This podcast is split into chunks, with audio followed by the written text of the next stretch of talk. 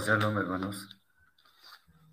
El día de hoy trataremos de estudiar algunos aspectos que son importantes de las cartas de Rab Shaul a los, a los filipenses y a los colosenses.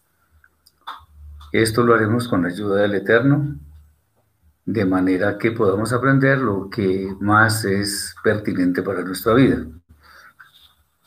La razón de no ver en detalle el contenido de las dos cartas, como si lo hemos tratado de hacer anteriormente, reside en el hecho de que en muchos de los textos se mencionan temas muy personales de Rab Shaul, del apóstol Pablo, respecto de uno o varios integrantes de estas comunidades. Pero también hay una serie de saludos que, aunque es costumbre eh, de, de Rab Shaul hacerlo, en realidad no son asuntos que incidan directamente en nuestra fe, a no ser por el ejemplo que se da en estos asuntos de los saludos y despedidas, etcétera, etcétera. Como sucede en otras cartas, las exhortaciones a vivir una vida centrada en la obediencia no son la excepción acá, en estas dos cartas. Pues alrededor de ello es que gira nuestra fe y de dicha obediencia depende nuestra entrada al mundo por venir, a la vida eterna. Que haya muchos aspectos sobre los cuales Rab Shaul insiste es porque sin duda son un activo primordial para acceder a las moradas eternas. Como lo veremos, Shaul tiene buen cuidado de hablar en forma reiterada sobre los asuntos prácticos de la vida diaria. De manera que al leer estas cartas, nunca olvidemos lo fundamental que debemos practicar en nuestro camino de esta fe. En las dos comunidades, Filipos y Colosas, sin duda existen motivos para que las personas que allí se congregan sean amonestados por Raúl Shaul quien siempre tuvo muy buen cuidado de hacer énfasis sobre los aspectos que más deberían interesarles a las personas que estaban allí. Como en las demás cartas que son dirigidas a comunidades conformadas por gentiles, en estas dos no se hace mención de elementos tales como el sacerdocio levítico, ni los utensilios del templo, dado que además de que ellos nunca estuvieron en el contexto en el cual eh, se hacían los rituales respectivos, o sea, los gentiles nunca estuvieron en ese contexto, lo más pertinente, lo más importante para estas personas, básicamente era salir de su idolatría. Es importante reconocer una vez más que a pesar de que Rab Shaul fue un judío observante toda su vida, entendió perfectamente su misión a los gentiles de manera que supiera situarse en un contexto, eh, en, el contexto de ellos, para que sus mensajes no llegaran, eh, digamos, cargados de un legalismo eh, exagerado o algo así, pero tampoco con liviandad en cuanto a la obediencia a la Torah. Dado que en estas, las palabras de Shaul reflejan en gran manera las palabras y enseñanzas de Yeshua, porque obviamente era uno de sus mejores discípulos, bien vale la pena tener en mente el contenido de estos documentos para que todo ello se convierta en parte de nuestra vida. Eso tenemos que tenerlo muy en cuenta. Muy bien, vamos entonces a dar comienzo al a revisar el contenido de los aspectos que más nos interesan de estas cartas. Vamos a la carta a los filipenses y miremos del capítulo 1, eh, vamos a comenzar con el versículo 6, que dice así, estando persuadido de esto, que el que comenzó en vosotros la buena obra, la perfeccionará hasta el día de Yeshua el Mashiach. Muy bien. La salvación es un estado que se logra por someternos a lo que a la obediencia del Eterno según está establecido en la Torá. Sin embargo, esto no es algo que se logra en, en, un momento, o sea, no es algo instantáneo, sino que más bien se trata de un proceso en el que nosotros debemos consolidar cada, eh, que, que debemos consolidarlo con las acciones de nuestro día a día.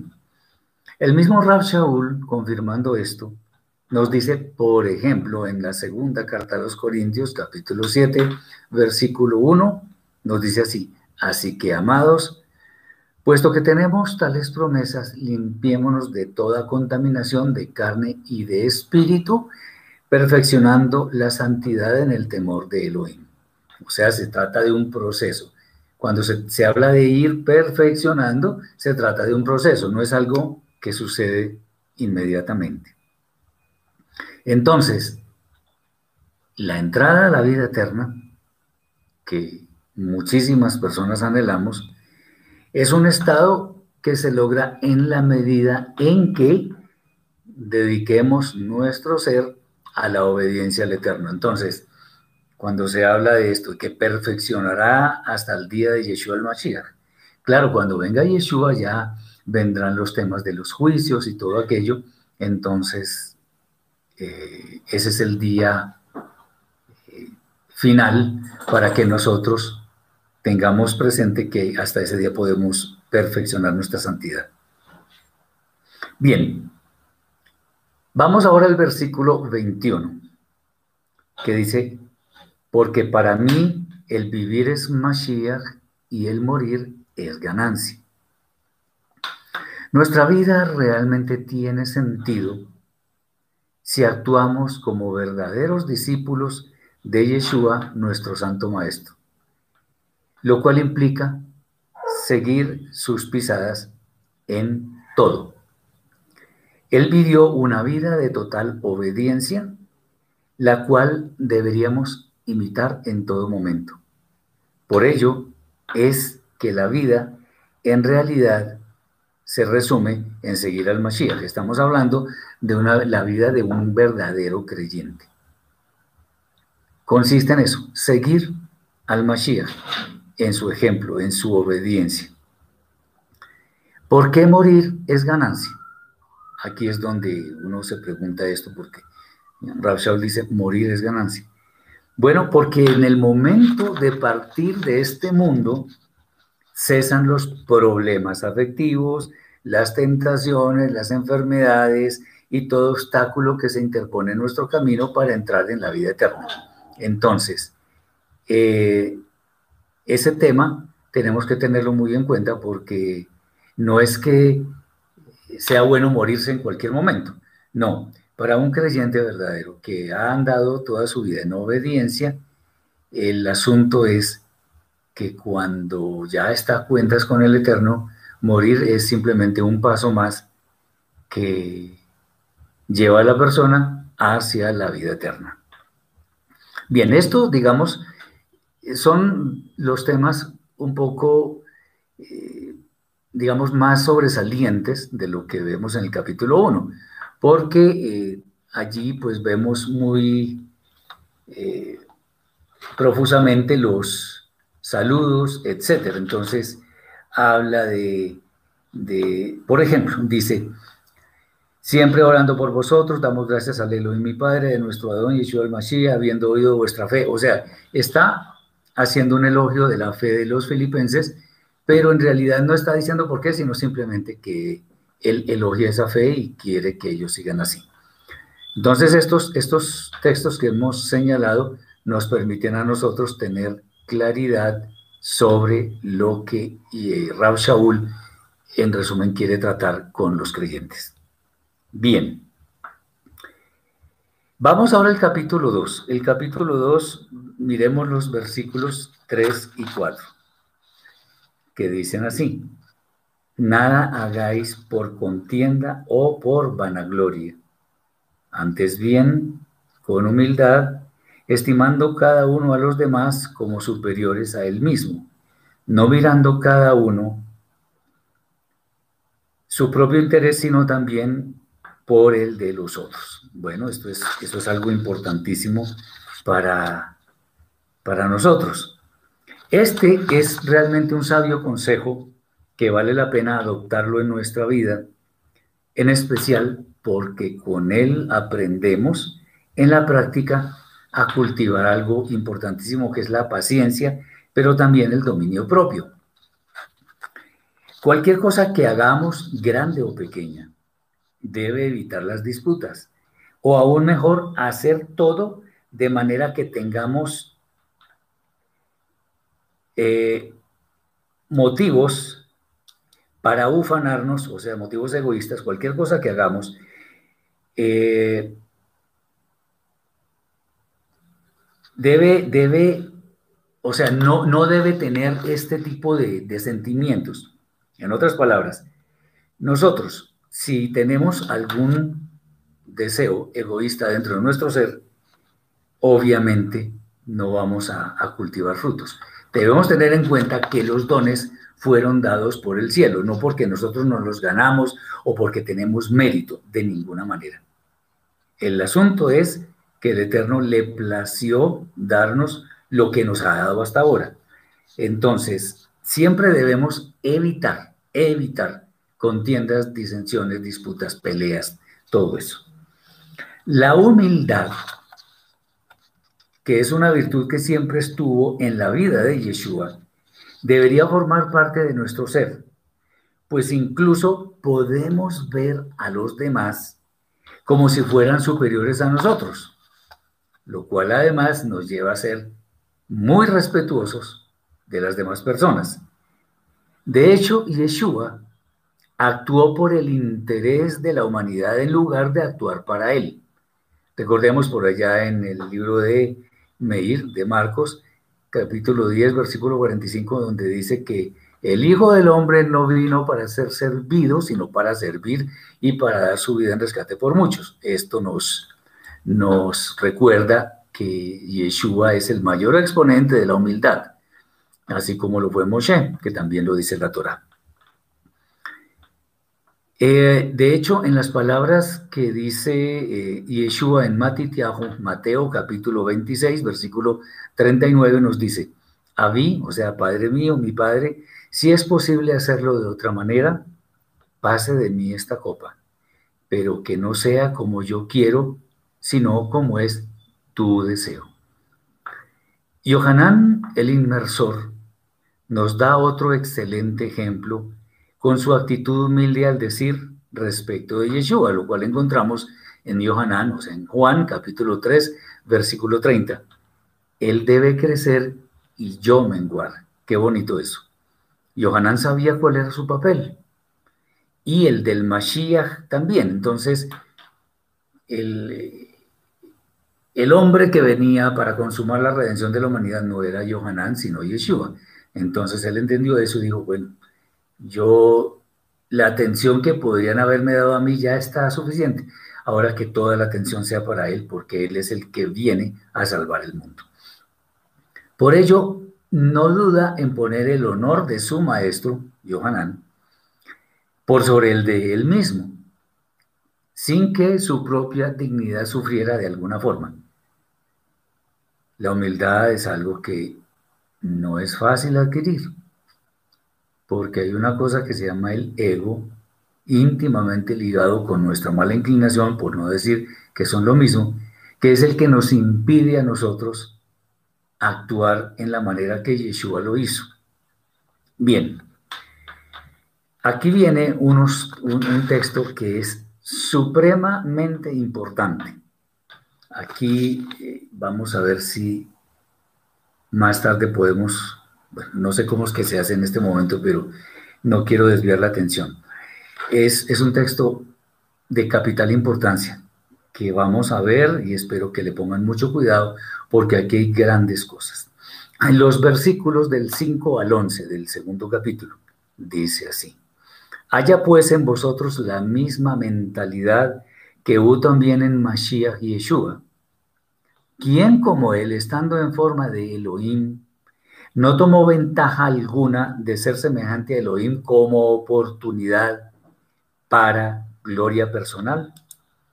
Más bien, se vació a sí mismo actuando como un esclavo semejante a los hombres.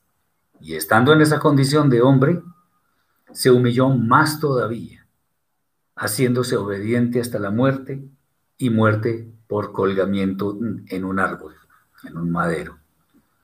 Por lo cual Elohim también le exaltó hasta lo sumo y le dio el nombre que es sobre todo nombre, para que en el nombre de Yeshua se doble toda rodilla de los que están en los cielos y en la tierra y debajo de la tierra, y toda lengua confiese para la gloria de Elohim Padre que Yeshua, eh, Yeshua el Mashiach es el Adón, es el Señor. Bueno, estas palabras han sido erróneamente interpretadas por algunos movimientos que aseguran que esta es una muestra de que Yeshua y el Eterno son la misma cosa, son el mismo. Para esto trataremos de aclarar cuál es el mensaje que subyace en este texto. Estar en forma de Elohim en ninguna manera quiere decir que Él era el Eterno, Yeshua. Bien sabemos que el término Elohim es usado en la escritura para quienes están en eminencia, autoridades, jueces, personas que están en, en situaciones muy visibles, con poder. Obviamente este término aplica para el eterno, esto es claro, pero también aplica a los seres humanos, como por ejemplo en Shemot 4.16, vamos a leerlo, Éxodo 4.16, donde encontramos lo siguiente. Dice así.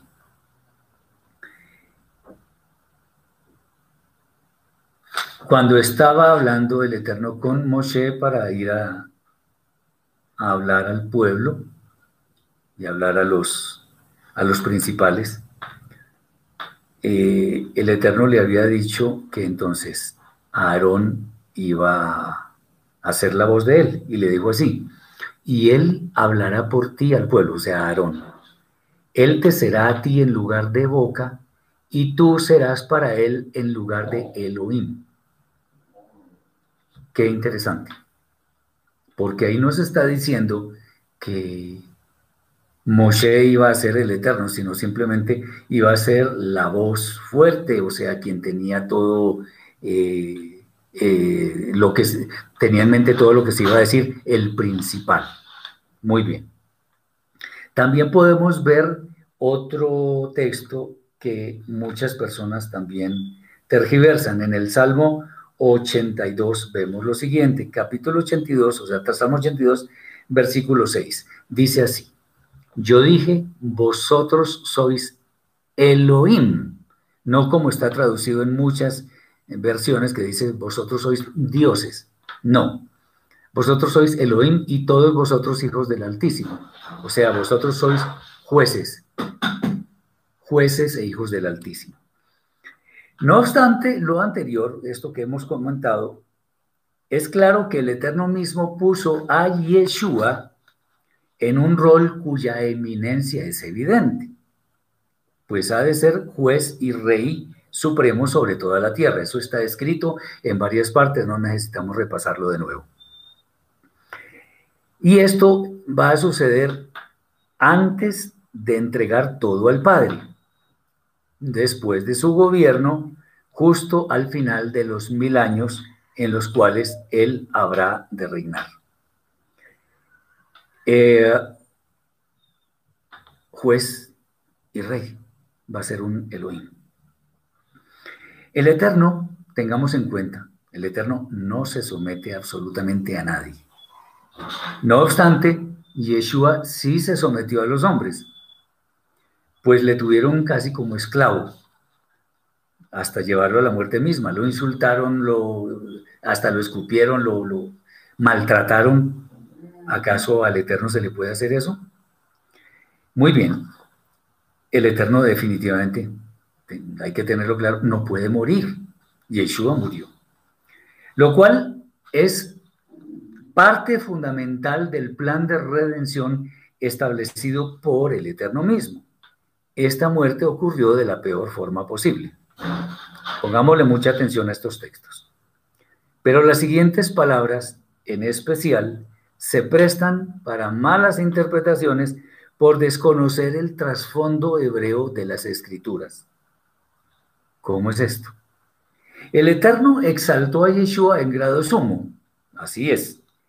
Esto es cierto, solo que aún, ojo, en este momento no vemos su pleno cumplimiento, aunque en este momento está en, la, en los cielos oficiando como Cohen Gadol, como sumo sacerdote. Pero el, el asunto es que Yeshua no ha venido por segunda vez, sin relación con la muerte, para juzgar a la humanidad. Entonces Yeshua ya vino la primera vez y murió. La segunda vez que venga no tendrá relación con la muerte.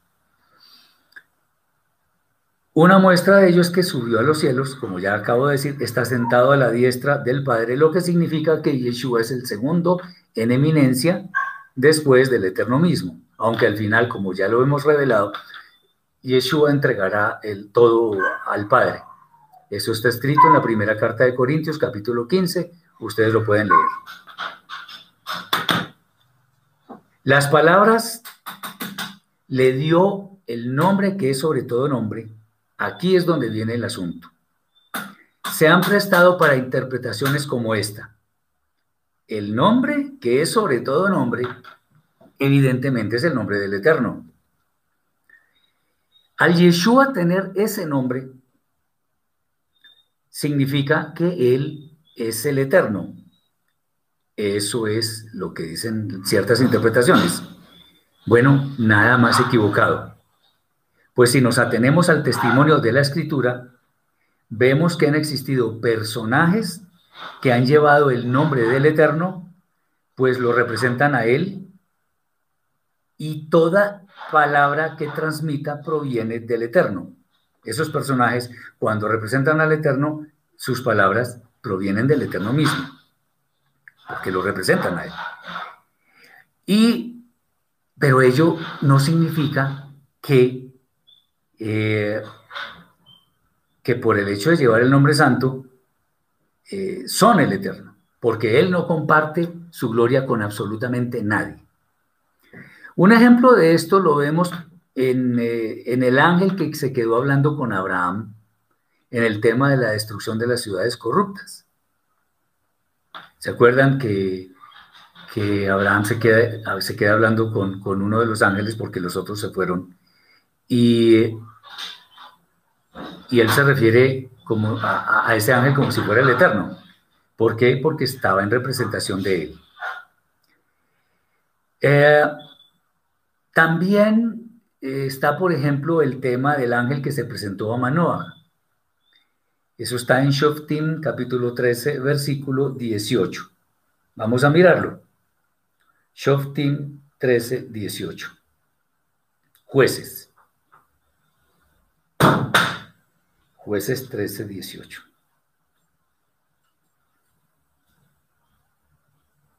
A ver, dice así, y el ángel del Eterno respondió, ¿por qué preguntas por mi nombre que es admirable? Claro, tenía el nombre del Eterno porque estaba en representación de él, del santo. Pero hay más. Atención. Cuando Yeshua fue colgado en un madero, le fue puesto el letrero Yeshua el Nazareno, rey de los judíos. Eh, eso está en Yohanan capítulo 19, versículo 19. Juan 19, 19.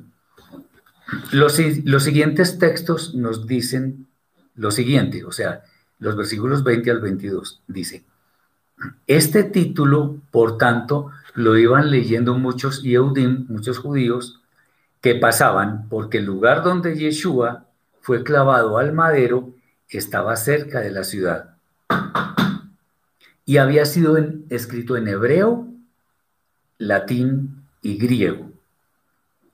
Entonces los principales de los Koanim y los Yehudim asociados con ellos decían a Pilato, no escribas el rey de los Yehudim, sino que él dijo, soy rey de los Yehudim. Respondió Pilato, lo que he escrito, he escrito. La situación es la siguiente, ojo con, con esto que es bien importante. Los Koanim, o sea, los sacerdotes, y los judíos que tenían que ver con ellos, vieron el letrero y no les gustó como había sido escrito. En la escritura hebrea es muy común leer textos que vienen en forma de acróstico, de manera que sea más fácil aprender su contenido de memoria si es posible. Como a estos hombres no les gustó, querían que el acróstico dijera algo diferente. Eh, lo, que está, lo que estamos comentando se puede ver así. Vamos a ver si lo puedo poner porque en este momento no, no puedo compartir la pantalla, pero vamos a ver si lo podemos ver todos. Es así.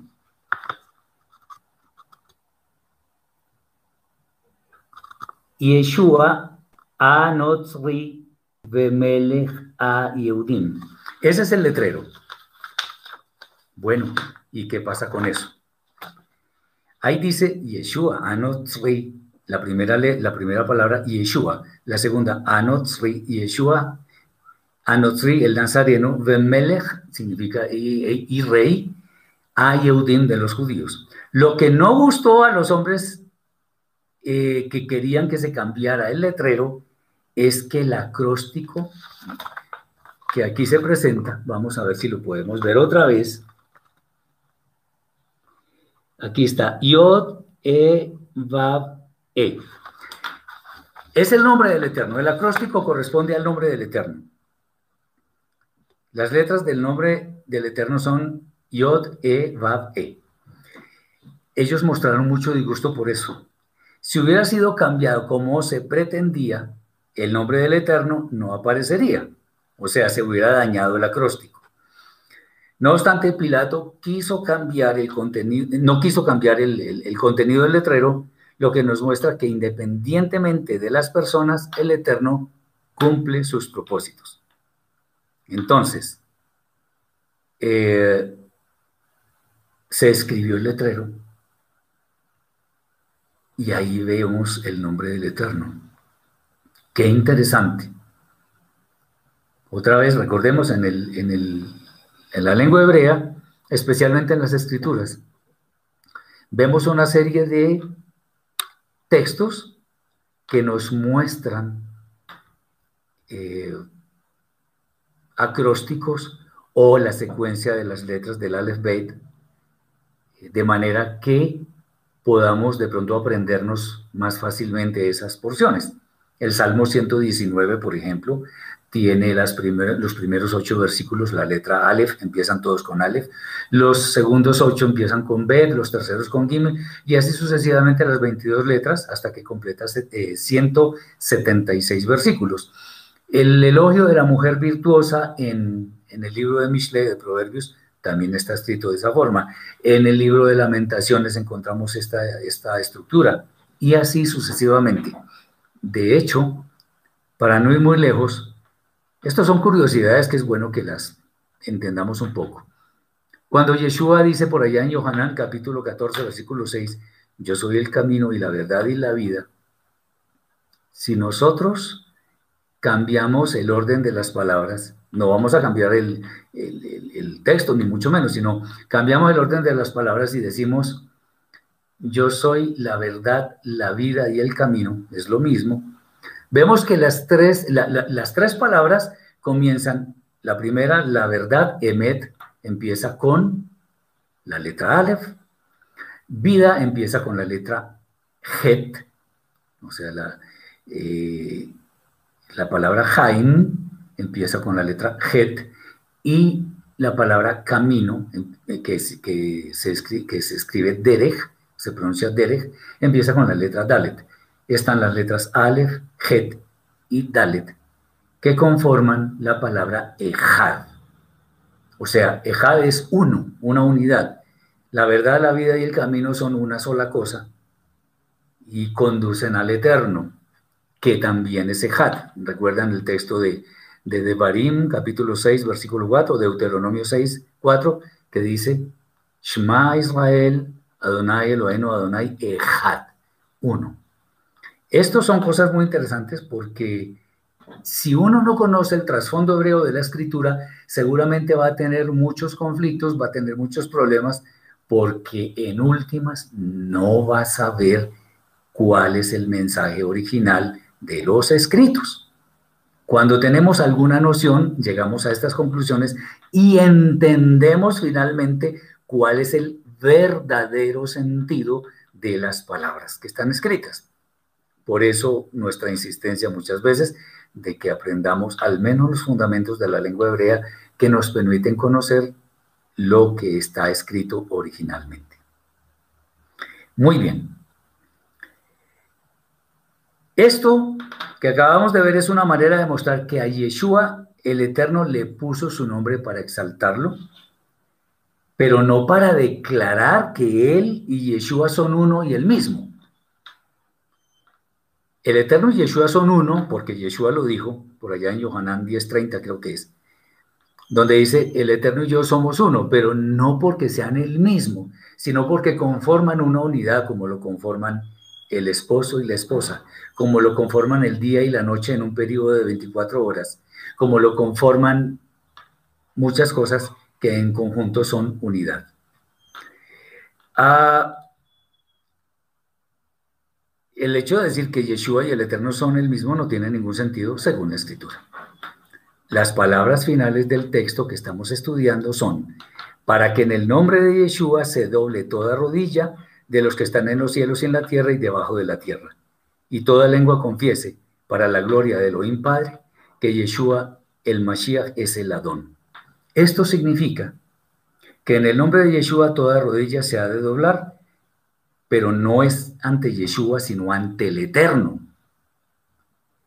Eh, ¿Quién es el merecedor de toda adoración? Pero también nos dice que hemos de confesar que Yeshua es el Adón, o sea, el Señor, de manera que no quede ninguna duda de quién ha de gobernar el mundo al final antes de entrar a la vida eterna. Muy bien. Espero que estemos entendiendo esto porque es importante para el camino de nuestra fe y que entendamos las cosas en su forma correcta. Vienen después los versículos 12 al 15 que dicen, por tanto, ¿Cómo así 12 hat? Dice Jesús, serían 12 hat, la de Yeshua y la del Eterno. No, no, no se habla de 12 hat. No, no, no, no, no. El Eterno es uno, nada más. Ahí no se, en ninguna parte se habla de 12 hat. Bien, dice, por tanto, amados míos, como siempre habéis obedecido, no como en mi presencia solamente, sino mucho más ahora en mi ausencia, ocupaos en vuestra salvación con temor y temblor, porque Elohim es el que en vosotros produce así el querer como el hacer, por su buena voluntad.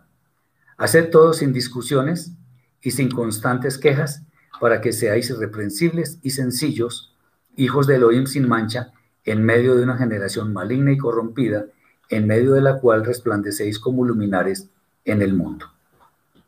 Las últimas palabras de este capítulo nos recuerdan que nuestra salvación no es algo automático, ni la tenemos segura en esta edad presente. Ojo con eso.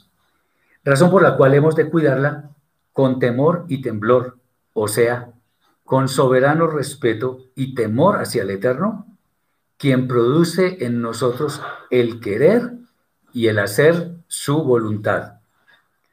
Adicionalmente, lo que hagamos debemos hacerlo sin quejas ni discusiones, de manera que no tengamos tacha ante los demás, el cual, lo cual hace que nuestra luz resplandezca en una generación malvada, quizá la más malvada que ha existido. Muy bien, este capítulo es muy importante porque eh, es vital que entendamos los roles de uno y de otro. El rol del Eterno como el dueño de todo lo existente y el Mashiach que es su delegado, su representante pero los dos no son el mismo. Tengamos en cuenta esto. Muy bien. Vamos ahora al capítulo 3. Vamos a leer los, los versículos 2 al 11.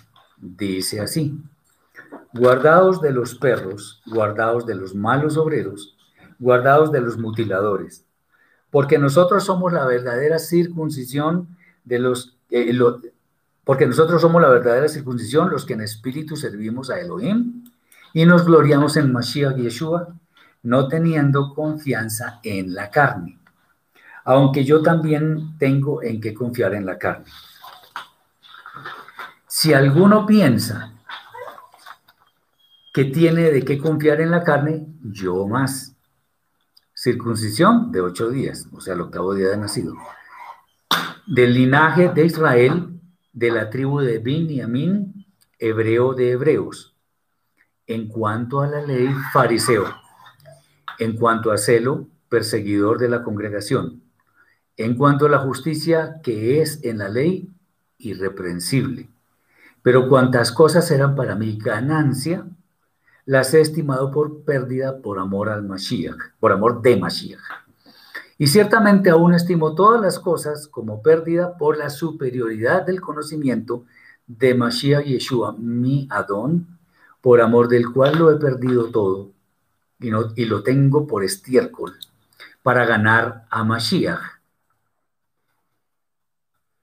y ser hallado en él, no teniendo mi propia justicia, que es por la ley, sino la que es por la fe de Mashiach, la justicia que es de Elohim por la fe que obedece, a fin de conocerle y el poder de su resurrección y la participación de sus padecimientos, llegando a ser semejante a él en su muerte, si en manera alguna llegase a la resurrección de entre los muertos. Muy bien. La primera advertencia que hace Shaul en este capítulo pareciera aislada, pero la verdad es que tiene una gran relación con las palabras que le siguen. Él dice que nos cuidemos de los perros, de los malos obreros y de los mutiladores. Esto se refiere a quienes en forma hipócrita eh, los que, los que en forma hipócrita hacen muchas exigencias a los nuevos creyentes, entre ellas la circuncisión. Muchas personas dicen que para ser, para ser salvo hay que circuncidarse, que para pertenecer a Israel hay que circuncidarse. No, no y no. Mil veces no, porque eso no es lo, eh, estaríamos desvirtuando la brida Hadashah y estaríamos diciendo que Rab Shaul es un mentiroso. Eh, de hecho, no hay que hacerse judío para alcanzar la vida eterna. Pero ya hemos visto que cada persona debe quedarse en el estado en que fue llamada. Eso lo dice Rab Shaul. Pues la circuncisión, ni la, ni la circuncisión ni la incircuncisión en la carne, nada son. Pues lo verdaderamente importante es la circuncisión del corazón. Eh, a continuación, para que nadie considere que tiene algo de que gloriarse, él mismo, Shaul, muestra sus propias credenciales, que a no dudarlo, eran muy superiores a los, a los receptores, a, los, a las de los receptores de las cartas que él les escribió.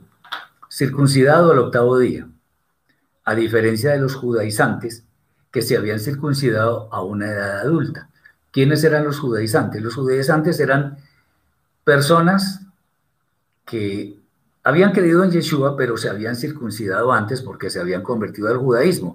Y después, bueno, creyeron en Yeshua, buena cosa, pero seguían creyendo que para poder participar en esta fe, tenían que, las personas que llegaran, los varones, tenían que circuncidarse la carne. Bueno, Rab Shaul dice que no es así. Entonces, los judaizantes se circuncidaban era una edad adulta. Shaul era hijo de Israel, descendiente de la tribu de Bin y Amin. Ese, ese privilegio tampoco lo tenían sus lectores, las personas a las cuales estaba dirigida la carta. Fariseo en el cumplimiento de la Torah, o sea, era una persona muy apegada a la letra, y eso le daba preeminencia ante las demás personas en cuanto a su conocimiento. Además, era celoso e irreprensible según la óptica judía. Recordemos que él fue, uno de sus maestros fue Gamaliel, un rabino muy famoso que hubo en aquellos tiempos. Sin embargo, un judío tan judío como Shaul dice que nada de eso, él considera que nada de eso tiene valor. Pues lo que verdaderamente él atesora es el conocimiento del Mashiach y su correcta interpretación de la Torah. ¿Para qué? Para vivirla. Todo esto al punto de que lo único que tiene valor auténtico es seguir al Santo Maestro, a nuestro Mashiach Yeshua, pero además con humildad. Esto es lo que nosotros debemos imitar. Aunque por ello seamos señalados, vituperados o aún ser objeto de maldiciones por parte de los indoctos, sin importar de dónde provengan.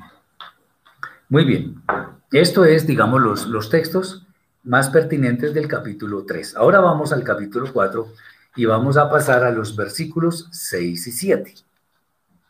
Dice así, por nada estéis ansiosos si no sean conocidas vuestras peticiones delante de Elohim en toda oración y ruego con acción de gracias. Y el shalom, la paz de Elohim, que sobrepasa todo entendimiento, guardará vuestros corazones y vuestros pensamientos en el Mashiach Yeshua. Este es un consejo muy oportuno, en especial para quienes se angustian muy fácilmente por muchos temas. Eh, y en esto hay que decir que por nada debemos estar con ansiedad, con afanes, con, con angustias desmedidas. Pues como verdaderos creyentes debemos poner toda nuestra ansiedad en las manos, en las manos amorosas del Eterno. Tengamos en cuenta algo. Ni el estrés, ni la preocupación, ni el afán, ni la ansiedad son la solución a ningún problema. Entendamos que la preocupación es como una especie de, de testigo, un botón rojito que se prende por allá, en alguna parte, que es bastante visible, y lo que nos dice es que debemos actuar en alguna dirección no seguir preocupados y llorando. No, no, no, porque esa no es la solución. Es eh, tomar acciones y no quedarnos ahí llorando.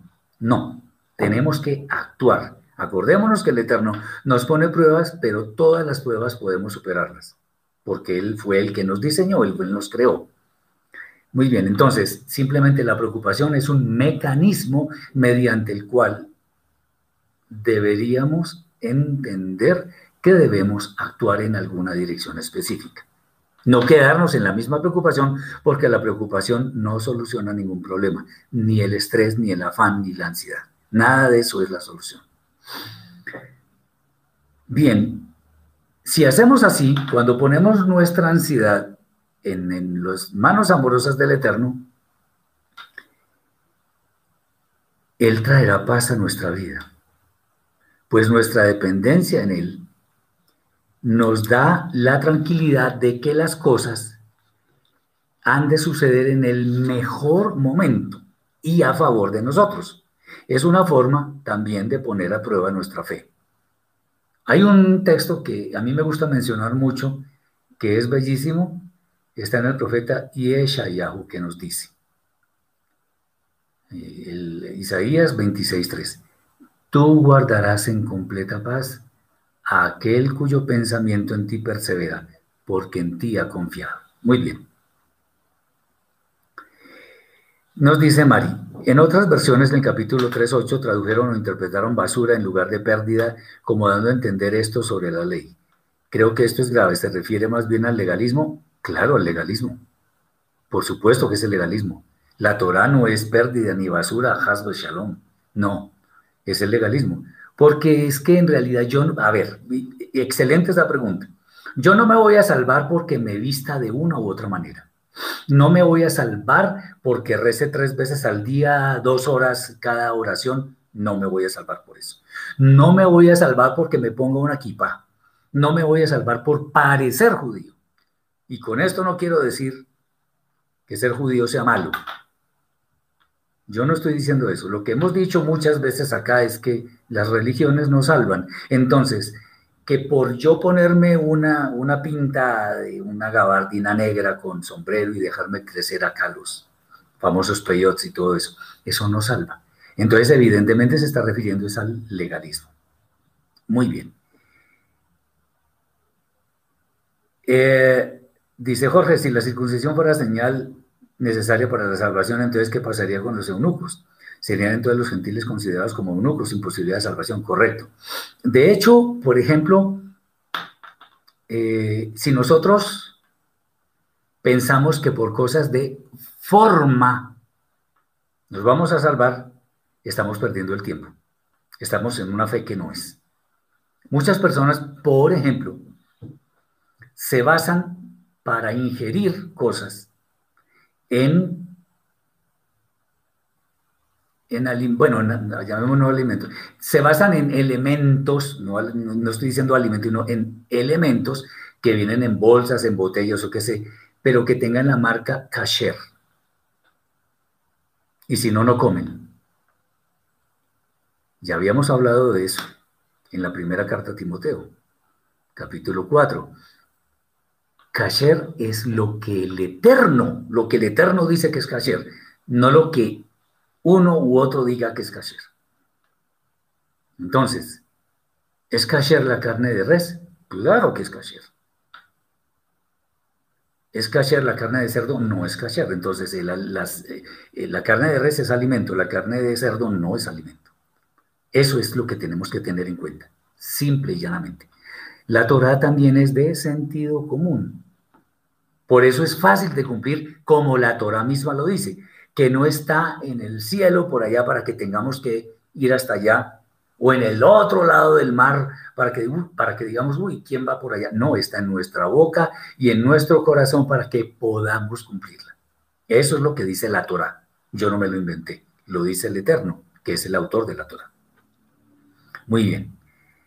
Son temas muy prácticos estos que estamos viendo y que nos permiten a nosotros entender el camino que estamos recorriendo, aumentar nuestra fe verdadera y, en cierta forma, encaminar nuestros pasos en una mejor manera hacia la vida eterna.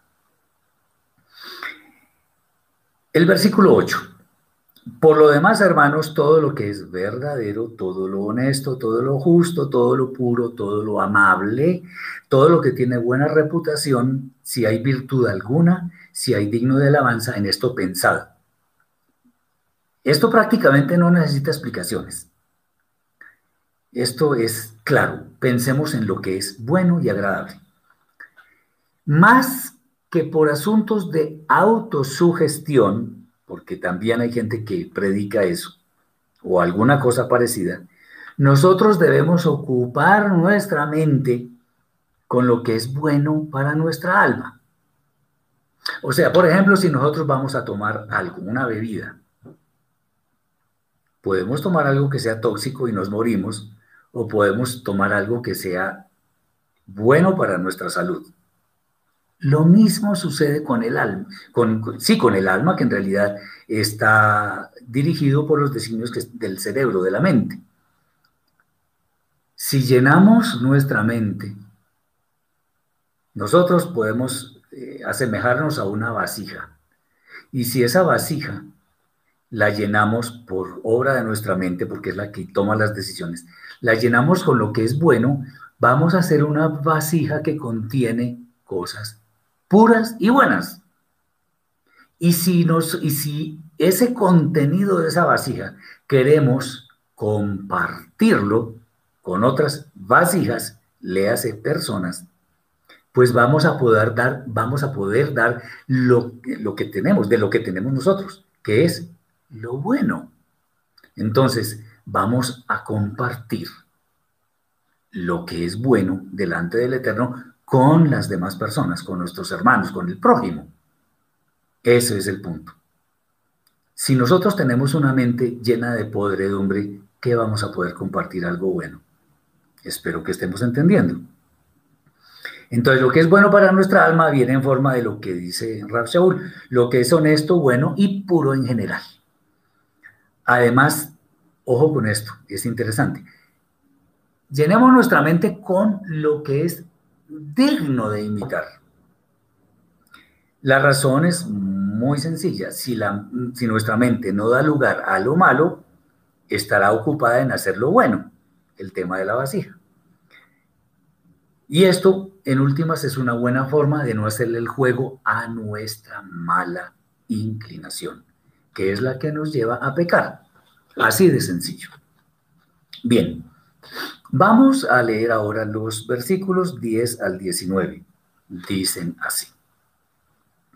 En gran manera me gocé en el Adón de que ya al fin germinó de nuevo vuestro cuidado de mí, de lo cual estabais también solícitos, pero os faltaba la oportunidad. No lo digo porque tenga escasez, pues he aprendido a contentarme, cualquiera que sea mi situación. Sé vivir con estrechez y sé tener abundancia. Así para estar saciado como para tener hambre, así para tener suficiente como para padecer necesidad. En todo y por todo, he aprendido la lección clave. Todo lo puedo en quien me fortalece. Sin embargo, bien hicisteis en participar conmigo en mi tribulación. Y sabéis también vosotros, filipenses, que al principio de la predicación de la promesa de redención, cuando salí de Macedonia, ninguna, comunidad participó conmigo en razón de dar y recibir, sino vosotros solamente. Pues a una tesalónica me enviasteis una y otra vez para mis necesidades. No es que busque yo el regalo, sino que busco fruto que abunde en vuestra cuenta.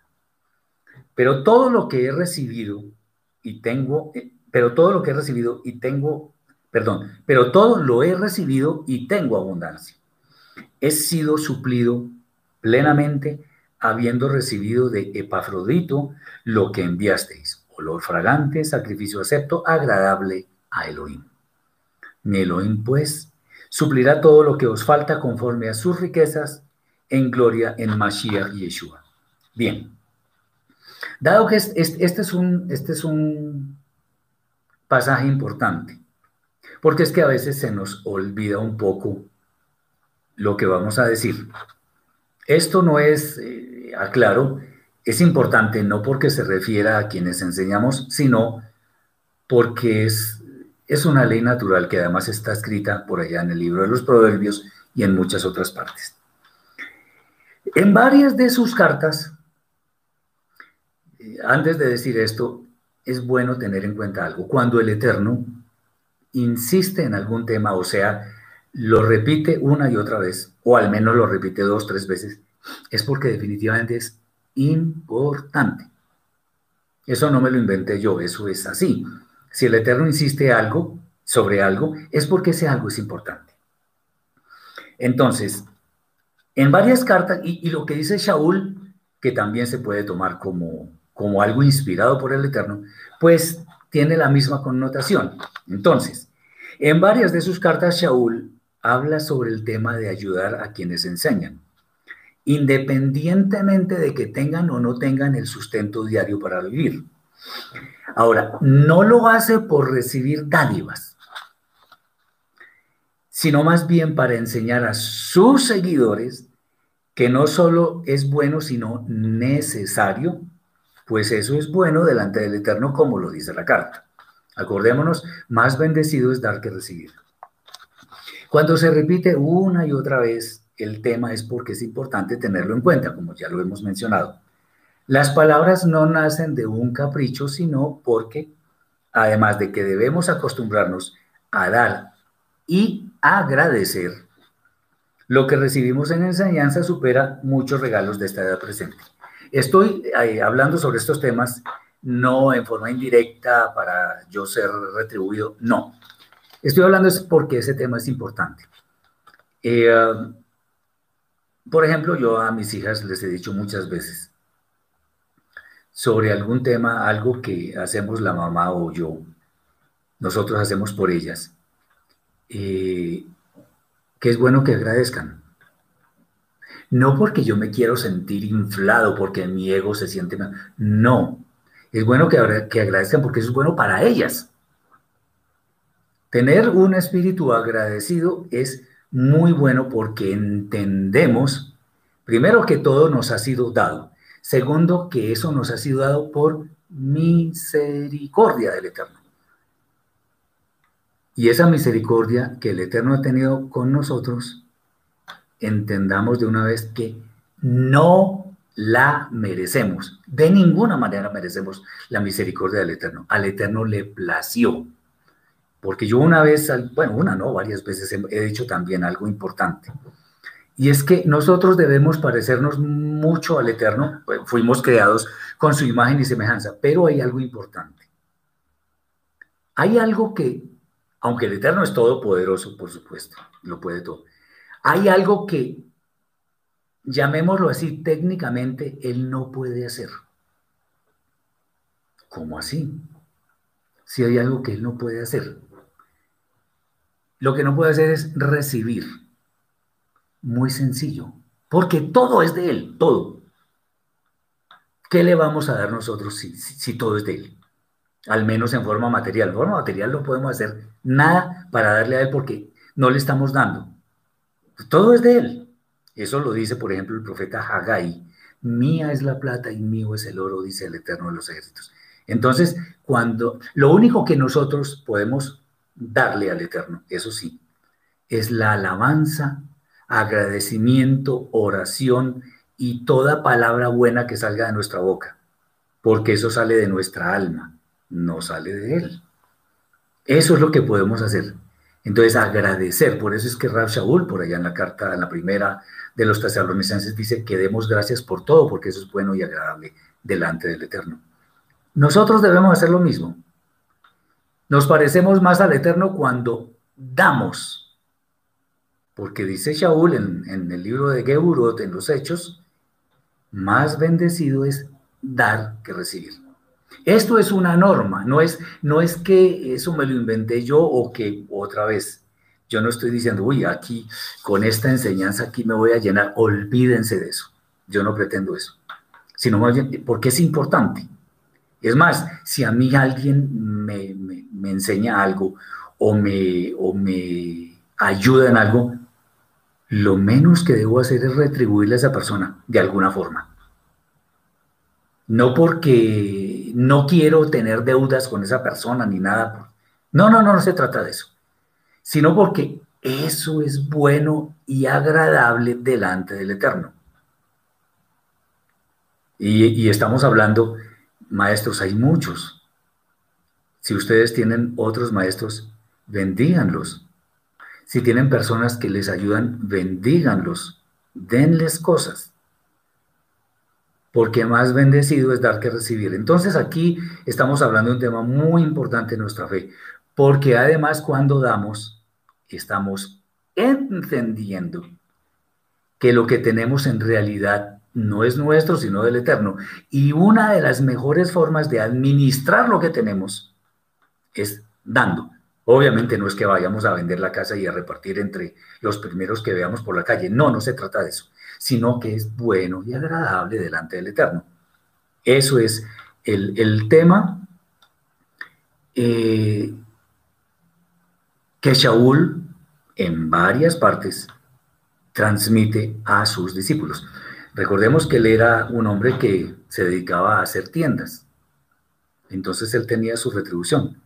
Pero si no recuerdo mal, en la carta a Filemón tal vez, él le dice a, Filemón que reciba a su siervo Onésimo como si fuera eh, Pablo mismo, Shaul mismo. Y él recuerda, si creo que es al mismo Filemón, dice, es que en realidad yo no le estoy cobrando nada, pero le recuerdo que usted mismo se me debe a mí por completo. Y estamos hablando del camino a la vida eterna, que es lo más grande que nosotros podemos tener en nuestra propia existencia. Muy bien. Eh, dice Jorge, pero si no se recibe agradecimiento de los hombres, sabemos que el Eterno es quien retribuye. Sí, pero mala cosa para los hombres que no agradecen, porque están en problemas. O sea, si, si yo recibo algo como si creyera que es obligación que los demás me den, estoy en problemas, porque eso es arrogancia. Entonces, eso es, eso es, eso es algo que debemos tener en cuenta. Bien, esto en líneas generales, digamos, son los puntos más importantes de la carta a los filipenses. Y ahora, alto seguido, sin más eh, demora, vamos a seguir con la carta a los colosenses, que también tiene unos temas bellísimos. Entonces, esperemos que el tiempo nos dé y, vamos a, evacuar esos temas. Yo creo que sí, claro. Bien, vamos al capítulo 1 y de una vez eh, nos adentramos en los textos que son importantes. Todos, pero estos son de gran relevancia para nosotros. Versículos 15 al 20, hablando de Yeshua, dice, Él, Yeshua, es la imagen del Elohim invisible el primogénito de toda creación. Este tema me gusta mucho. Porque en él fueron creadas todas las cosas, las que hay en los cielos y las que hay en la tierra, visibles e invisibles. Sean tronos, sean dominios, sean principados, sean potestades. Todo fue creado para él y teniéndolo a él en cuenta. Y él es antes de todas las cosas. Y todas las cosas en él subsisten.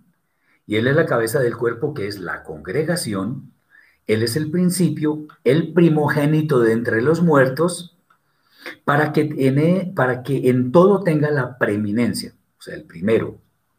Por cuanto agradó al Padre que en él habitase toda plenitud, y por medio de él reconciliar consigo todas las cosas, así las que están en la tierra como las que están en los cielos, eh, firmando el shalom, la paz, mediante el derramamiento de su alma en el madero. Bueno, esto es sumamente importante y este tema es bellísimo también. Este texto exalta a Yeshua en grado sumo, como también lo hace la carta a los filipenses. Eh, pero lamentablemente se ha prestado también para interpretaciones erróneas. Para ello trataremos de explicar cuál es el sentido correcto del mismo, del texto. En primer lugar, al ser la imagen del Elohim invisible, se nos está diciendo que Yeshua no es el Eterno, sino su imagen. Ustedes me están viendo aquí en pantalla, ¿cierto? Están viendo un tipo ahí que habla y no sé qué. Ese no soy yo.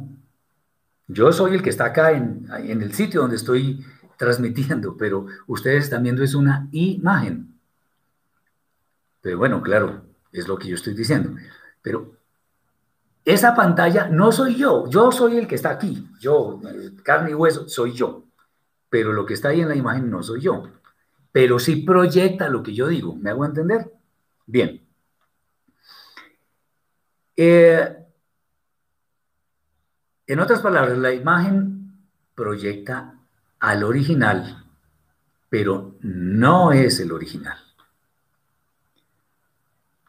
O sea, Yeshua es quien mejor proyecta lo que es el eterno, pero no es el eterno. ¿Entendemos? Miren, Shaul aquí no termina la cosa, aquí viene algo más importante todavía. Dice, cuando Shaul dice que en él fueron creadas todas las cosas y que todo fue creado eh, para él y teniéndolo él en cuenta, en realidad eh, vamos a mirar en la versión Reina Valera, que es una de las más populares, vamos a leer. Dice Colosenses. A ver, capítulo 1. Dice así, Todo fue creado por medio de Él y para Él. Por medio de Él. ¡Wow! Ahí hay una diferencia grande. Bien. Eh, cuando dice, por ejemplo, el primogénito de toda creación, se hace mención, vamos a ver si me entienden, yo sé que sí me van a entender se hace mención a la idea que tenía el Eterno eh, obviamente desde antes de la fundación del mundo, lo, a ver, ¿cómo lo decimos? La idea, primigenia, la primera idea que tuvo el Eterno para su creación fue el Mashiach. Y ese Mashiach sería materializado en la persona de Yeshua. Pero no es que Yeshua, eh, eh, la persona de Yeshua, estuvo presente en la creación, porque eso es falso. Ahí no dice eso. Entonces, el primogénito de toda creación es la idea primigenia del Eterno para la creación, que es el Mashiach. Es, él es el modelo de todo lo creado. Y por ello sería presentado como el primogénito de toda la creación. Entonces, no es que Yeshua haya estado ahí presente creando, no, sino que el concepto del Mashiach, para ser un poco más exactos, estuvo presente en la creación. Voy a explicar una, a ver, como cuatro estados, ya lo he dicho también anteriormente, pero lo repetimos, eso es, a mí me gusta mucho hacerlo, porque así lo entendemos. Cuando nosotros vamos a hacer, digamos, estamos planeando un proyecto, uno de esos proyectos es comprar una casa, por ejemplo. Entonces ese proyecto pasa por cuatro fases. La primera fase es, quiero una casa. Ya, esa es la primera fase. La segunda fase es, yo quiero una casa con tres habitaciones, tres baños, una sala, un comedor, un patio, eh, un balcón, qué sé yo. Esa es la segunda fase. La tercera fase es cuando yo digo, yo quiero que la primera habitación tenga, esté pintada de blanco, eh, con no sé qué cosas, con una lámpara de tales características. La segunda habitación con tales y tales características. Los baños que tengan no solamente la ducha, sino una tina, por ejemplo. Eh, en fin. O sea, mejor dicho, ya tengo la imagen de la casa que yo quiero. Ese es el tercer estado. Y el cuarto estado es cuando yo compro esa casa que me imaginé. Bueno, en el Eterno, estos cuatro estados existen, pero son la misma cosa, porque en el Eterno no existe secuencia, no existe el tiempo, sino que para él todo es lo mismo. Entonces, cuando concibió al Mashiach, ya sabía que iba a ser Yeshua. Entonces, cuando concibió al Mashiach, o sea, si nosotros nos imaginamos esa casa, para nosotros digamos la casa ideal, entonces, Yeshua se imagina, perdón, el Eterno, por así decirlo, porque no podemos escudriñar su mente, pero digamos en forma humana podemos decir, él se imaginó cómo debía ser el Mashiach y su perfección la hizo realidad en la creación. Entonces, por eso es que toda la Torah habla de Yeshua, del Mashiach. El arca de Noah los utensilios del Mishkan, entonces, por ejemplo, está el, arca del testimonio, los panes, eh, las cortinas, el altar del incienso. Todo habla del Mashiach. ¿Por qué? Porque todo fue hecho con el modelo que el Eterno pensó llamado el Mashiach. Eh, dice Carlos, ya el Eterno sabía antes de la creación que el hombre iba a fallar, pero el Eterno tenía pensado la restauración de la humanidad a través del Mashiach. Muy bien dicho. Exacto. Es más, el Eterno antes de la fundación del mundo sabía que ustedes y yo íbamos a interactuar en esta charla. Él ya lo sabía. Bueno, entonces, él imaginó, llamémoslo así, imaginó, en términos humanos quiero decir, ese, esa idea perfecta de lo que debía ser la creación, y esa idea perfecta era el Mashiach. Por eso es que ese concepto del Mashiach estuvo presente en la creación. Por eso es que por allá en el profeta Mija, Miqueas dice que, la, que capítulo 5, versículo 2 o 1, según la Biblia que estemos utilizando, que las salidas son desde, el, desde antiguo, algunos dicen desde los días de la eternidad. Pues claro, porque el Mashiach estuvo como la referencia perfecta de la creación para que todo llegara a ser. Entonces, otra vez, cuando, cuando Rav Shaul dice que en él fueron creadas todas las cosas, y todo fue creado y teniéndolo él en cuenta, claramente se está diciendo que el Mashiach es todo lo perfecto que habría de ser lo que surgiera en la creación, porque es el modelo. Y todo habla de él, como ya lo, lo comentamos. Pero en especial subraya que el Mashiach fue tenido en cuenta en el proceso creativo, dice, teniéndolo él en cuenta. No es casual, como ya también lo, lo sugerimos, que toda la Torah y toda la escritura en general habla del Mashiach. Por ejemplo, en Johanán capítulo 5, versículo 39, Juan 5, 39, ¿qué nos está diciendo el Mashiach allí? Yeshua. Escudriñad las escrituras, porque a vosotros os parece que en ellas tenéis la vida eterna y ellas son las que dan testimonio de mí. Y es más, más adelante dice, si, le creyere, si me creyerais a mí, creeríais a Moshe, porque de mí habló él. Otra vez lo mismo. Cuando hablamos de Moshe, hablamos de la Torah. Eso es. Muy bien.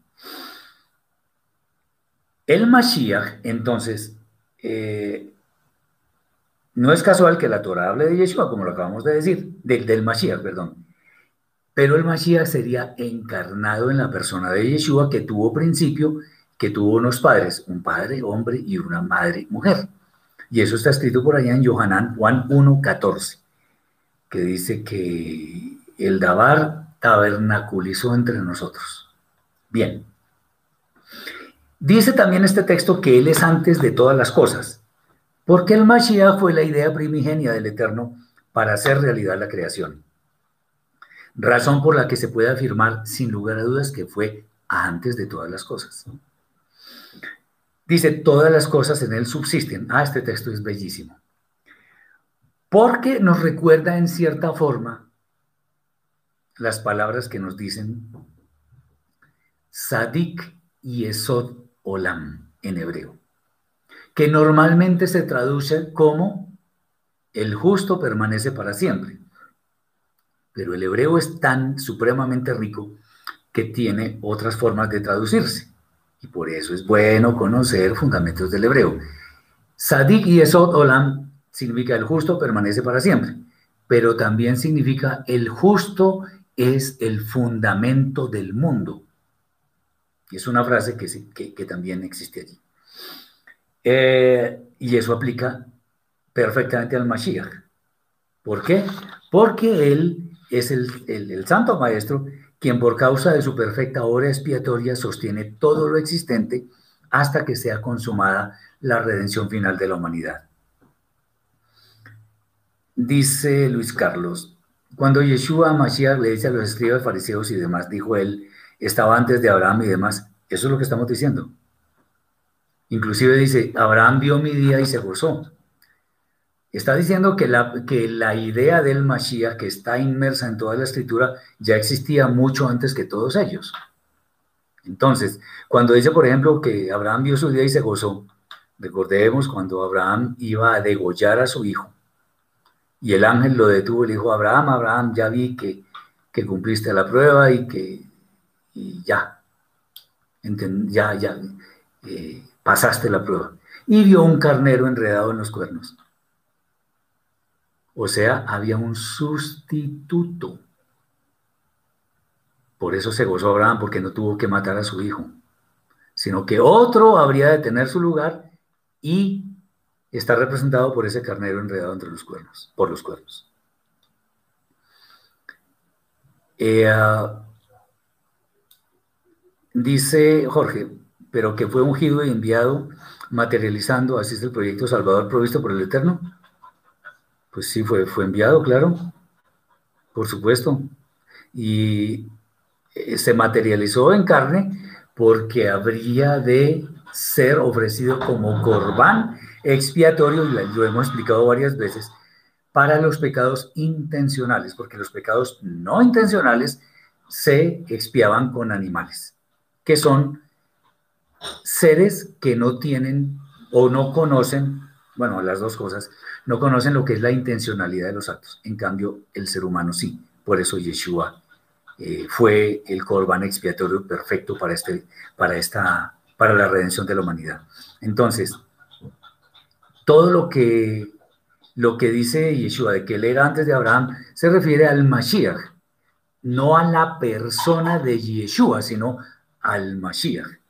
Porque del Mashiach escribe toda la Torah, todos los profetas, los escritos, y aún la Brida Hadashah, que es la, el documento o los documentos que escriben sobre la vida de la persona que encarnó al Mashiach. Bien. Él es, él es la cabeza del cuerpo que es la congregación. Nos recuerda que Yeshua forma parte de la congregación de los hijos del Eterno, siendo él mismo, Yeshua, la cabeza. Aquí estamos todos los que hemos creído en que Yeshua es el Mashiach. Y él es el camino y la verdad y la vida para ir al Padre. Dice Jesús, David era Mashiach también, pues él fue ungido. Mashiach, ¿qué significa? Ungido. El sacerdote, el sumo sacerdote era un Mashiach. Eh, Ciro, el persa, era un Mashiach. Pero el Mashiach, el que consuma la redención final de toda la humanidad es Yeshua, nadie más. ¿Ok? Entonces David era un Mashiach, Aarón era otro Mashiach, etc. Bien. Hay que estudiar hebreo para que entendamos estos conceptos. Bien. El capítulo 2 de la carta a los colosenses, vamos a leer del eh, versículo 6 al 15.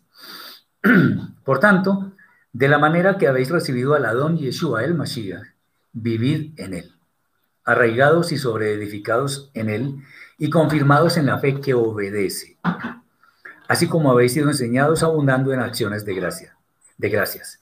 Mirad que nadie os haga esclavos intelectuales de filosofías y huecas sutilezas, según la costumbre de los hombres, conforme a la perspectiva del mundo y no según Mashiach. Porque en él habita corpóreamente toda la plenitud de la deidad, y estáis completos en él, quien es el primero en todo principado y potestad, en quien también fuisteis circuncidados con circuncisión no hecha a mano, al echar de vosotros el cuerpo pecaminoso carnal en la circuncisión de Mashiach, sepultados en él, con él en la inmersión ritual en agua, en el cual fuisteis también resucitados en él, mediante la confianza obediente en el poder del Elohim que le resucitó de los muertos, y a vosotros. Estando ajusticiados en delitos de muerte y en la incircuncisión de vuestra carne, os dio vida juntamente con él, perdonándoos todos los pecados voluntarios, borrando la sentencia de muerte por decreto que había contra nosotros, que nos era contraria, quitándola de en medio y clavándola en el, madero, en el madero, y despojando a los principados y a las potestades, los exhibió públicamente, triunfando en él sobre ellos muy bien. Vamos a responder. Dice nuestro Aurora, nuestro Salvador Yeshua fue engendrado como todos nosotros, no como dicen algunos que fue creado. No, él es un hombre. Y la escritura establece que todo, todo ser humano proviene de hombre y de mujer. Eso lo hemos explicado muchas veces. Entonces, eh, el tema es que él nació de hombre y de mujer. Además, si no fuera así, no podría ser el Mesías, porque el Mesías tiene que ser simiente de David, descendiente de David. ¿Cómo se sabe eso? Por el Padre, no por la Madre, sino por el Padre.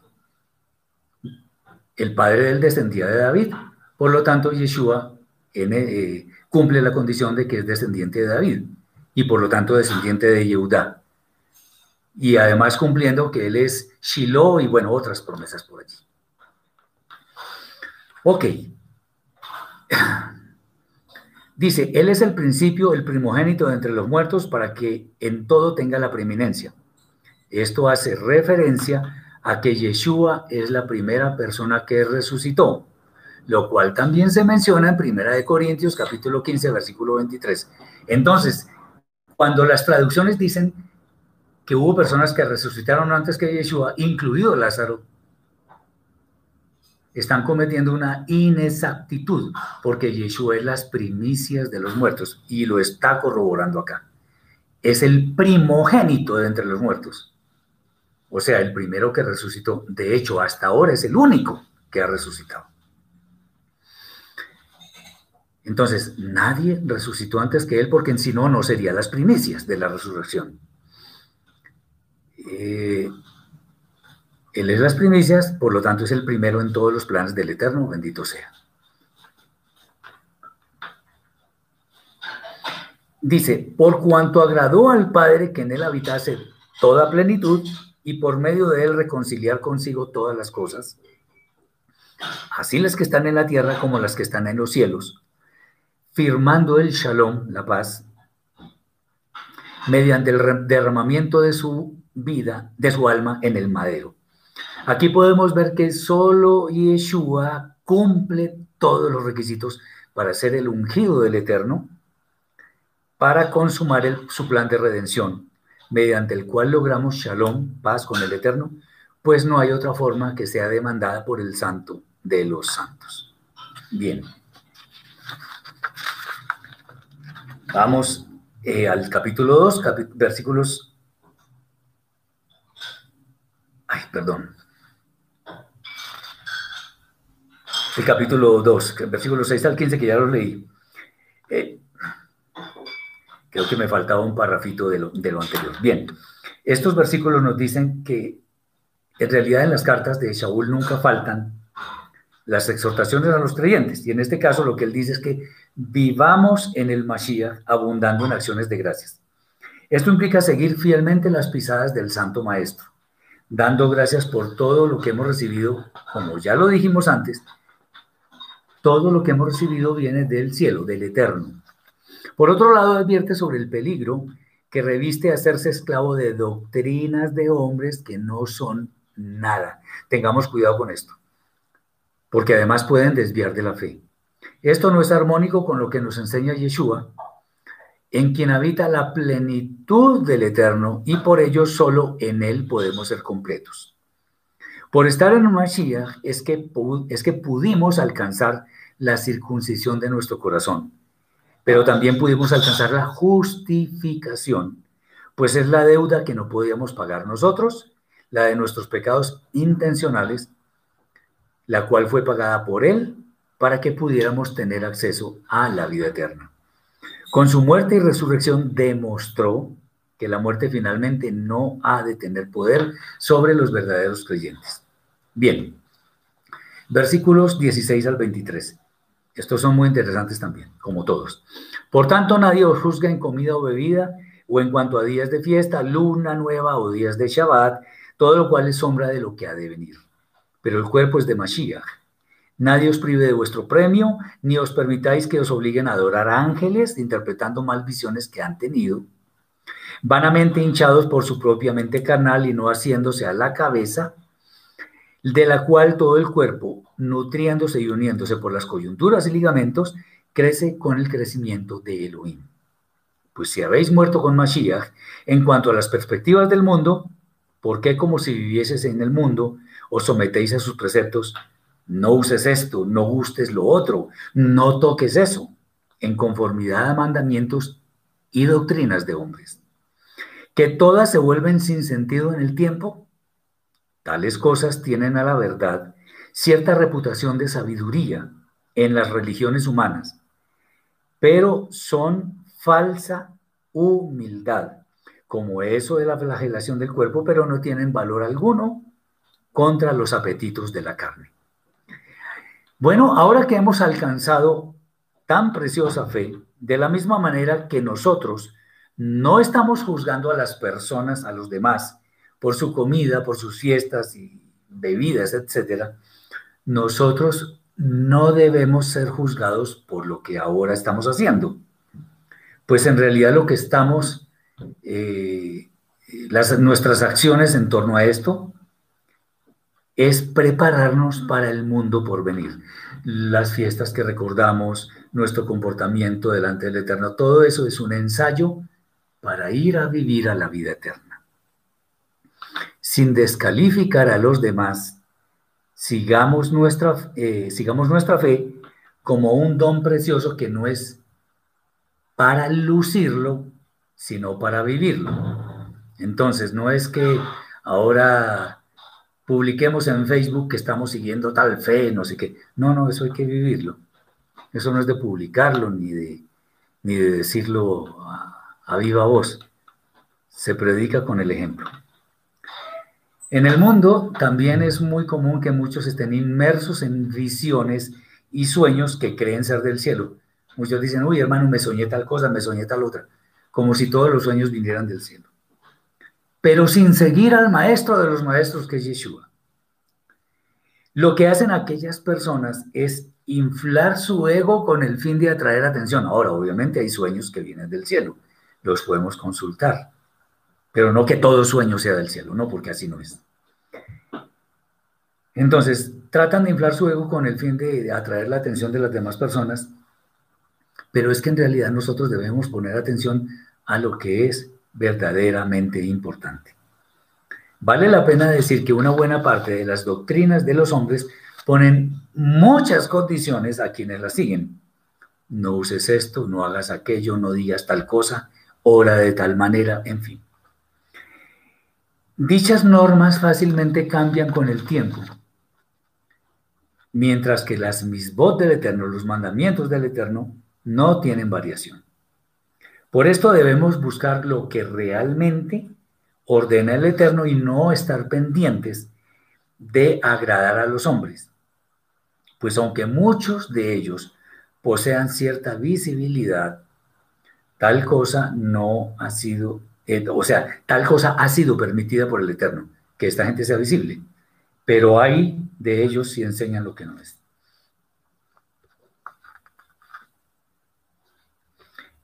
Sí, dice Jorge, o de ponerse un aviso en la camiseta o ponerle al carro lemas muchas veces erróneos. Sí, así es.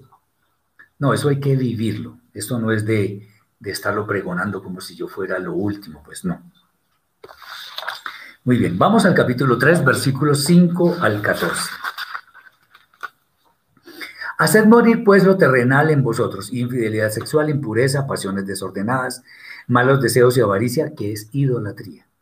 Cosas por las cuales se manifiesta la ira de Elohim, en las cuales vosotros también anduvisteis en otro tiempo cuando vivíais en ellas. Pero ahora renunciad también vosotros a todas estas cosas, ira, enojo, malicia, blasfemia, difamación,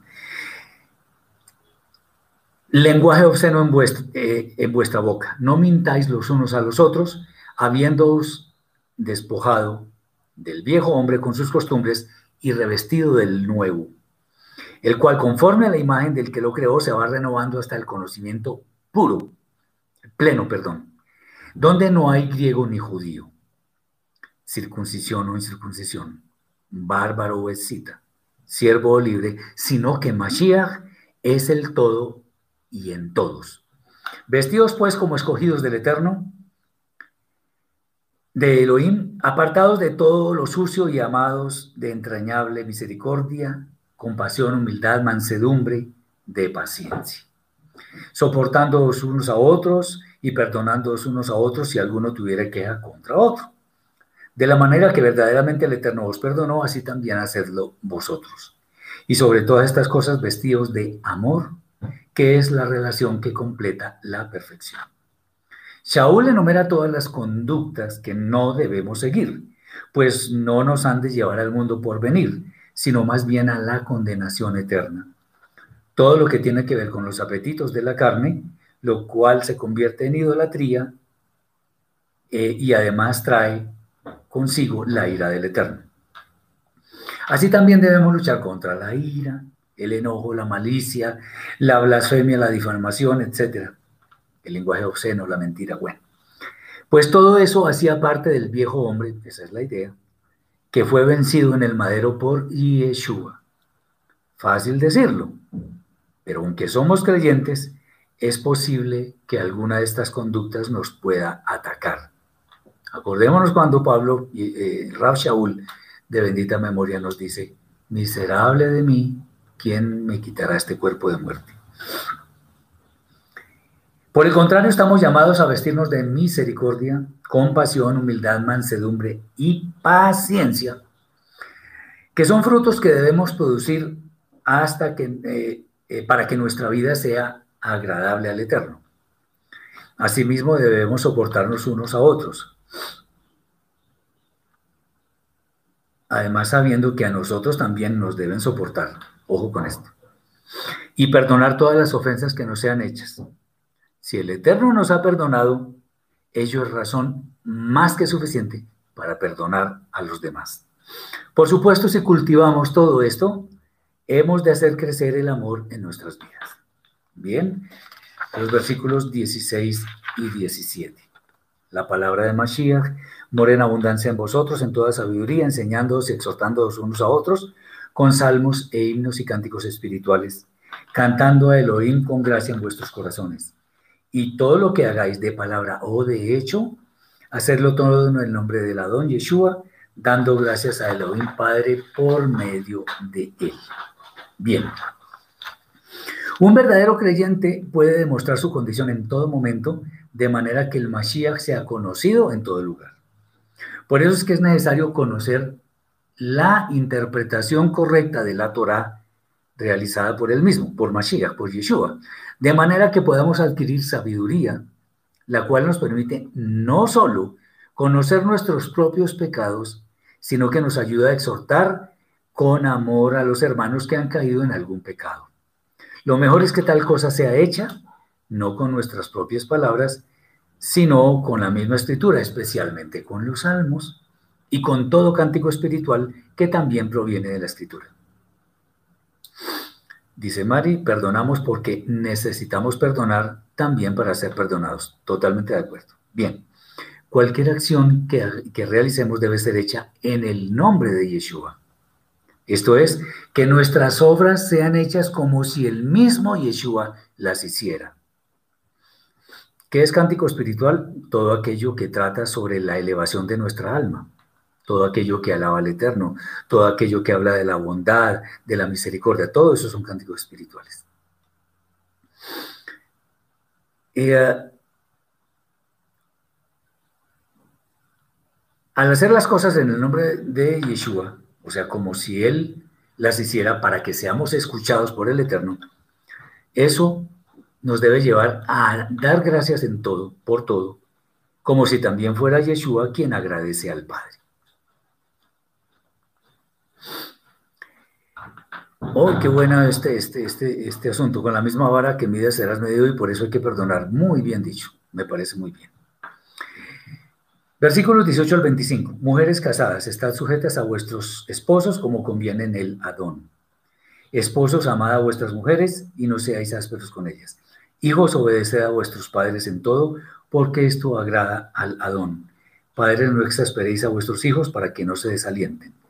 Siervos, obedeced en todo vuestros amos terrenales, no sirviendo al ojo, como los que quieren agradar a los hombres, sino con corazón sincero temiendo al Eterno. Y todo lo que hagáis, hacedlo porque os nace del alma, como para el Adón y no como para los hombres. Sabiendo que del Eterno recibisteis la recompensa de la herencia, porque al Mashiach nuestro Adón servís. Mas el que hace injusticia recibirá la injusticia que hiciere, porque no hay acepción de personas. Una vez más, Shaul nos dice que las mujeres casadas deben estar sujetas a sus esposos como corresponde a quienes pertenecen a la congregación del Mashiach. Por supuesto, esto se refiere a esposos creyentes. Esto es bueno aclararlo porque cuando el esposo no es creyente, entonces sin duda va a obstaculizar la fe de la esposa. Aunque en general debe haber sujeción, en ninguna manera esto aplica al caso en que esta condición implique ir en contra de la Torah, porque esto es inadmisible. Para los esposos también hay una exhortación que es amar a las esposas y tratarlas con suavidad. Aunque a no dudarlo, entre los cónyuges creyentes hay amor, al hombre le es bueno recordarle que ame a su esposa, dado que el varón tiene un carácter más independiente que la mujer. La mujer ama por naturaleza. Por ello, de, alguna forma, debe demostrar su amor, bien sea, bueno, en, muchas cosas. Eh, eso tiene que ver con atención en la casa, el trato cálido, diferentes tipos de atención preferentes con ella. Los hijos deben obedecer a los padres en todo, excepto cuando en forma evidente violan la Torah. Pues la experiencia de los padres es definitiva para que los hijos no se desvíen en pos de lo que no es correcto. Los padres no deben provocar a sus hijos hacia sentimientos negativos, porque de lo contrario ellos podrían ser llevados por sentimientos de frustración. Los siervos deben ser obedientes y diligentes con sus señores, como si su trabajo fuera para el eterno mismo. En general, todas nuestras acciones deben ser motivadas por el gusto que nos da por servir y hacer las cosas bien para el eterno, antes que para ufanarnos, o honesto, de nuestra condición de creyentes. Esto al final traerá recompensa, la cual vendrá según la calidad de lo que hagamos. Y finalmente, del capítulo 4, eh, Jesús dice, el varón en la cabeza del hogar, esto no tiene que ver con machismo, habría que decirle entonces al Eterno que Él es machista. Yo no me inventé eso, eso lo dice la Escritura. ¿Por qué no existían mujeres que eran líderes, eh, eh, eran líderes en, la Tanaj? ¿Porque la, la Escritura es machista? ¿Porque el Eterno es machista? ¿Porque hace acepción de personas? No, en ninguna manera, sino porque hay un orden. El hombre debe hacer unas cosas, la mujer debe hacer otras. Cuando se pervierte ese orden, entonces empiezan conceptos como este, de que machismo, de que injusticia, de que no sé qué. Empiezan las leyes de feministas, que son una maldición en general, porque eso, eh, los derechos de las mujeres son los derechos de las mujeres como los de cualquier persona. Bien. Eh, Norberto, los rabinos en la antigüedad decían que como la Torah no está en el cielo, Elohim no es quien interpreta la alajá, sino ellos. Eso es lo que dicen ellos. Ellos pueden decir lo que quieran. Pueden decir lo que quieran, pero no por eso significa que esté bien. Porque la Torah fue del Eterno. El autor de la Torah es el Eterno. Eso es casi que arrogante y pretencioso decir que no es quien interpreta la alajá, sino ellos. Bueno, es que la alajá la interpretan ellos porque ellos han torcido la Torah con la alajá. No en toda la alajá, pero sí en gran parte. Una de esas es el famoso versículo de no cocerás el cabrito en la leche de su madre. Y lo convirtieron en el mandamiento de no comer carne, con, carne roja con leche. Eso no está escrito en la Torah. Bien. Muy bien, Jackie. Yeshua es la cabeza, luego el esposo y luego la mujer. Estamos hablando de creyentes.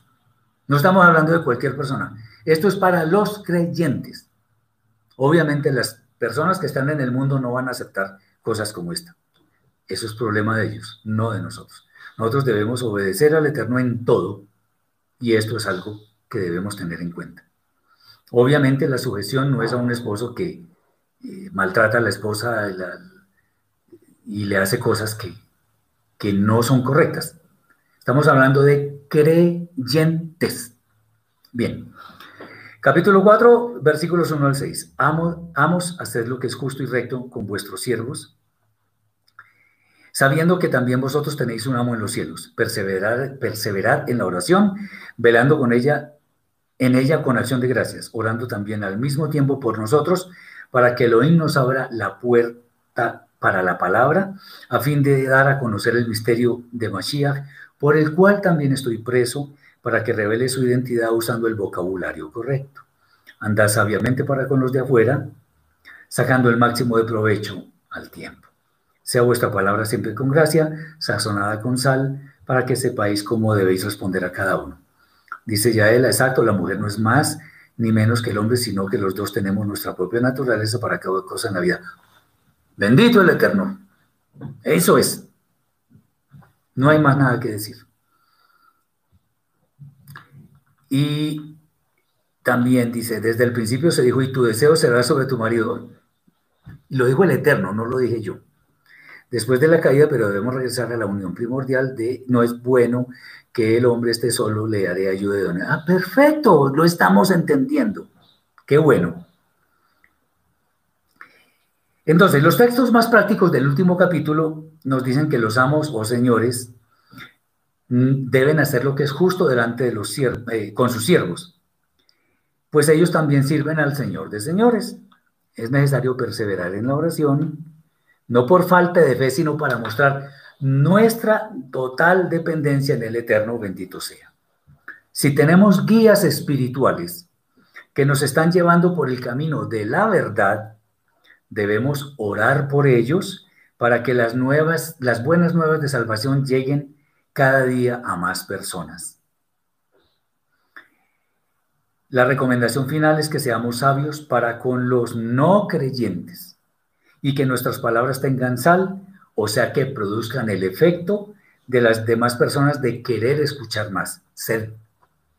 Pero también que sean palabras que por su contenido sean agradables a las demás personas. Dice Luis Carlos, hoy en día las parejas cuando se unen ponen la condición 50% en todo, 50-50 en todo. Cierto, un matrimonio funciona si los dos ponen su 100%, no el 50%. Bien, eh, esperamos que estas, esta exposición haya sido de bendición para mis hermanos. Todas las exhortaciones que hace Shaul en sus cartas son para nuestro bien. Tengámoslas en cuenta. Vivamos en esa sana forma de vivir. Hagamos el bien, agradezcamos en todo. No tengamos en menos a los que enseñan entendamos que Yeshua no es el eterno, sino que a Yeshua le fue dado el nombre que es sobre todo nombre, como ya lo vimos. Que el eterno sea misericordioso con todos y les conceda un feliz resto de Shabbat para quienes todavía no lo terminan. Y deseo eh, una feliz semana, Shavuator, para quienes ya están terminando Shabbat. Shabbat Shalom, Shavuator para quienes apliquen. Bendiciones.